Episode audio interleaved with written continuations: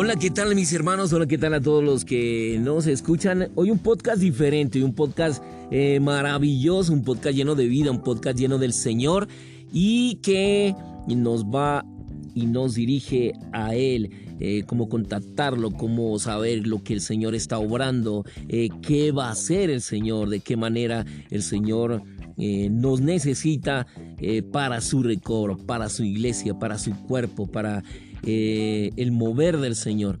Y, de esa manera eh, podemos tener contacto con el Señor. Eh, ¿Qué oraciones son efectivas, hermanos? ¿Qué oraciones em, mueven la mano del Señor? Mueven su corazón. Lo impactan al Señor y dice, hagamos esto.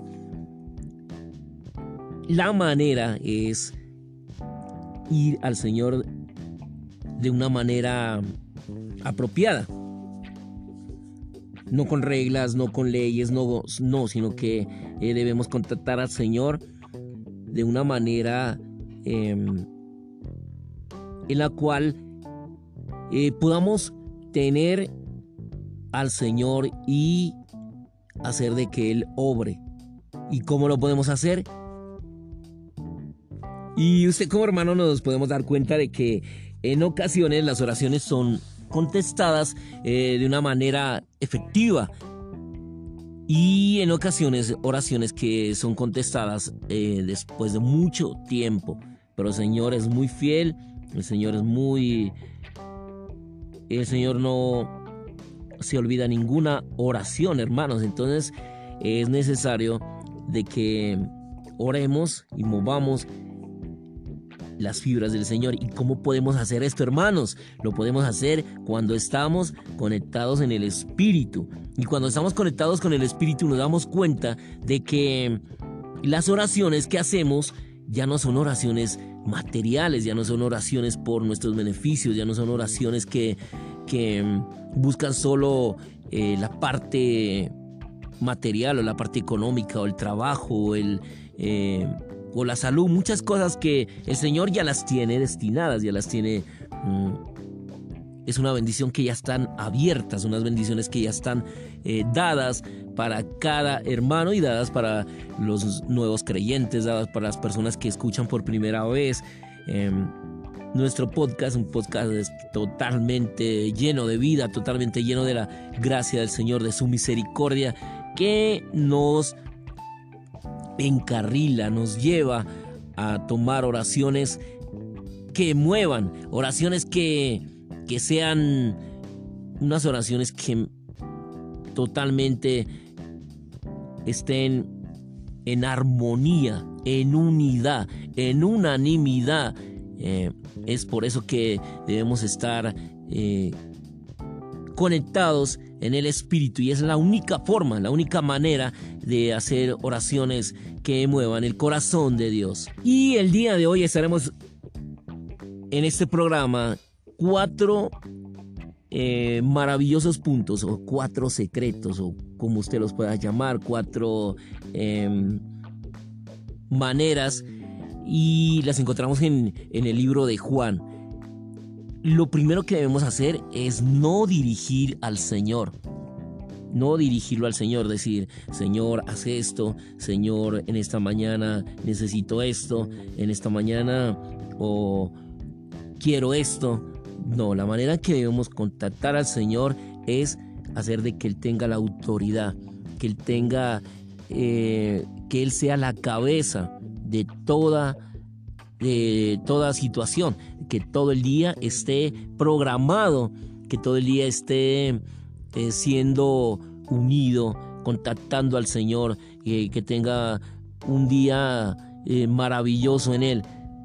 Pero esto se puede tan solo cuando tenemos contacto con el Señor, cuando nos alineamos, cuando estamos eh, siendo uno con el Señor en el Espíritu, cuando avivamos nuestro espíritu, cuando ejercitamos nuestro espíritu. Y esta es la manera apropiada de ir al Señor. Cuando usted más ora, cuando usted más bendice al Señor, cuando usted está más en contacto con el Señor, se da cuenta de que ora y no hay oraciones que son contestadas. ¿Qué pasa? Para que las oraciones fluyan, para que las oraciones eh, tengan contacto con el Señor, debe haber también arrepentimiento, no debe haber rencor, no debe haber eh, falta de perdón. Si usted, hermano, ha discutido con su esposa, si usted, hermana, ha discutido con su esposo, esa es una forma, una manera de la cual el Señor no escucha nuestras oraciones. Así podamos estar gimiendo, llorando. Pero si no hay falta de perdón, si no hay arrepentimiento, si no hemos confesado nuestros pecados, si no hay una conciencia em, limpia, si no hay algo, eh, un vaso eh, acorde para que lo que el Señor va a depositar en este día, debe haber arrepentimiento. Debemos lavarnos con la sangre del Señor Jesús. Para eso es la sangre del Señor Jesús. Eh, para eso fuimos comprados. Em, y en oraciones, cuando usted está solas, confiese todo pecado, todo pecado, toda situación, toda mentira, toda situación, todo rencor, toda falta de perdón. Pida perdón a Dios. Pídale con todo el corazón porque esto es uno de los principios primordiales en los cuales eh, el Señor hace de que haya barreras para no contestar oraciones. Y aquí hay versículos en los cuales eh, van a respaldar lo que estamos hablando. Hechos 22.10. Y el apóstol Pablo, eh, en ese tiempo se llamaba Saulo, y escribe, y dije, ¿qué haré Señor? Y el Señor me dijo, levántate y ve a Damasco, y allí se te dirá todo lo que está ordenado que hagas. Imagínese, le dice el Señor, levántate, levántate, sí, levántate y ve a Damasco. Y allí se te dirá todo, todo, todo lo que debes hacer, todo lo que está ordenado. Y en Juan 6:27, recomendable eh, estudiar el libro de Juan, es algo maravilloso. Eh, cuando tenga tiempo usted puede tener el avivamiento de Juan, es un libro maravilloso. Y en Juan 6:27 dice, trabajad no por la comida que perece, sino por la comida que a vida eterna permanece, la cual el Hijo del Hombre os dará. Aquí encontramos que después de ser salvo, lo más importante es que oremos, que contactemos a Dios. Eh, si no sabemos cómo orar, carecemos de comunión con Él, no podremos ser cristianos apropiados, eh, sin importar cuánto lo intentemos. Existen muchos casos en el Evangelio de Juan que muestran cómo deberíamos contactar al Señor, cómo orar. Y si verdaderamente queremos contactar al Señor, necesitamos ver estos casos y estos principios, que son unos principios rectores fundamentales respecto a tener contacto con el Señor. Y en el primer caso vamos a mirar que el Señor Jesús convirtió el agua en vino y el principio primordial en el primer caso es que no debemos dirigir al Señor cuando lo contactamos. Toda la autoridad debe estar en sus manos. Por ende, tanto el tiempo como la manera en que hacemos las cosas deben ser determinados, dirigidos por el Señor, no por nosotros.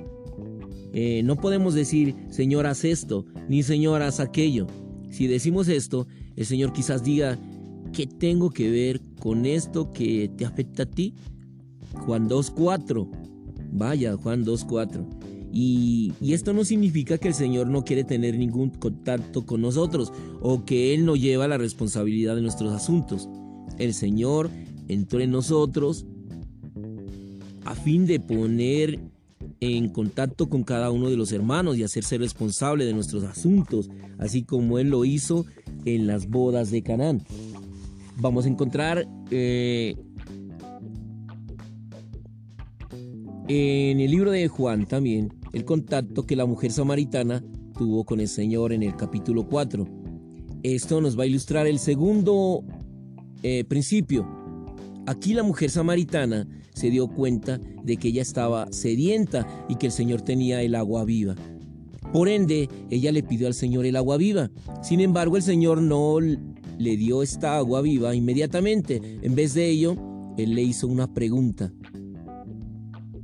Al preguntarle acerca de su marido, en el versículo 15 y 16, el Señor tocó la vida pecaminosa de ella. Sus pecados guardaban relación con su marido. El Señor parecía decir, ¿quieres el agua viva? Deberías entregar tus pecados. ¿Quieres ser satisfecha? Deberías prestar atención a tus pecados Puesto que sabemos que el Señor puede abastecer nuestra necesidad, vamos al Señor y descubrimos una necesidad. Y cuando vemos una necesidad, le pedimos al Señor que satisfaga esa necesidad.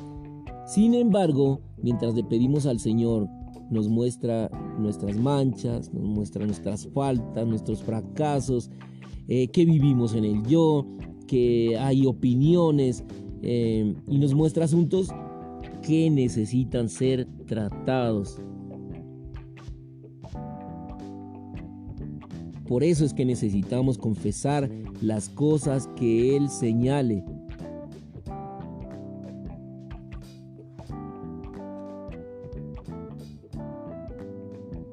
El marido que nos pide que traigamos para que podamos recibir su suministro. Un tercer principio es visto en el caso de la alimentación de los 5000 en el capítulo 6 de Juan. Miramos que una gran multitud contactó al Señor y él hizo un milagro a fin de alimentarlos. Y cuando la multitud regresó al día siguiente para ser saciados, el Señor dijo, trabajad no por la comida que perece, sino por la comida que a vida eterna permanece. Esto lo vamos a encontrar en el versículo 27. Seguimos. Y el Señor le enseñaba a la multitud que buscara la comida que da vida eterna y que permanece en lugar de buscar la comida física. Este es otro principio rector. El Señor no quiere que nosotros busquemos o fijemos nuestra esperanza en las cosas físicas al tener contacto con Él en oración. Algunos hermanos pasan media hora en la mañana orando por cosas físicas. De igual manera, algunas hermanas oran por los asuntos físicos de su cónyuge, de sus hijos, y puede que el Señor inicialmente alimente y cuide de aquellos que se acercan a Él en oración de esta manera.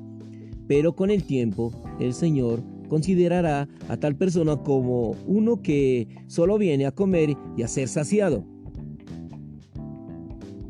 El Señor no quiere que siempre mencionemos las cosas físicas al contactarlo a Él, él ya sabe acerca de estas cosas. Cuando lo contactemos deberíamos enfocarnos en las cosas espirituales, las cosas de vida. Esto es buscar primeramente su reino y su justicia. Si nos, si nos enfocamos en estas cosas, el Señor añadirá las cosas físicas a nosotros. Esta es una manera apropiada de ir al Señor. Eh, gracias por eh, escuchar este podcast hasta este instante. Eh, gracias por que usted, hermano, usted que me escucha por primera vez, ha dispuesto estos minutos, pero hermano, le confieso que a partir de hoy, que a partir de este instante, usted ya no volverá a orar de esta forma o de esta manera, sino que ya va a contactar al Señor de una manera apropiada. Gracias Señor por tu palabra. Si le gustó este programa, compártalo. Si le gustó, gracias a todos los que nos escuchan. Y te bendecimos, Señor. Lámparas a mis pies tu palabra, lumbrera a mi camino. Te amamos, Señor Jesús. Aleluya. Amén y amén.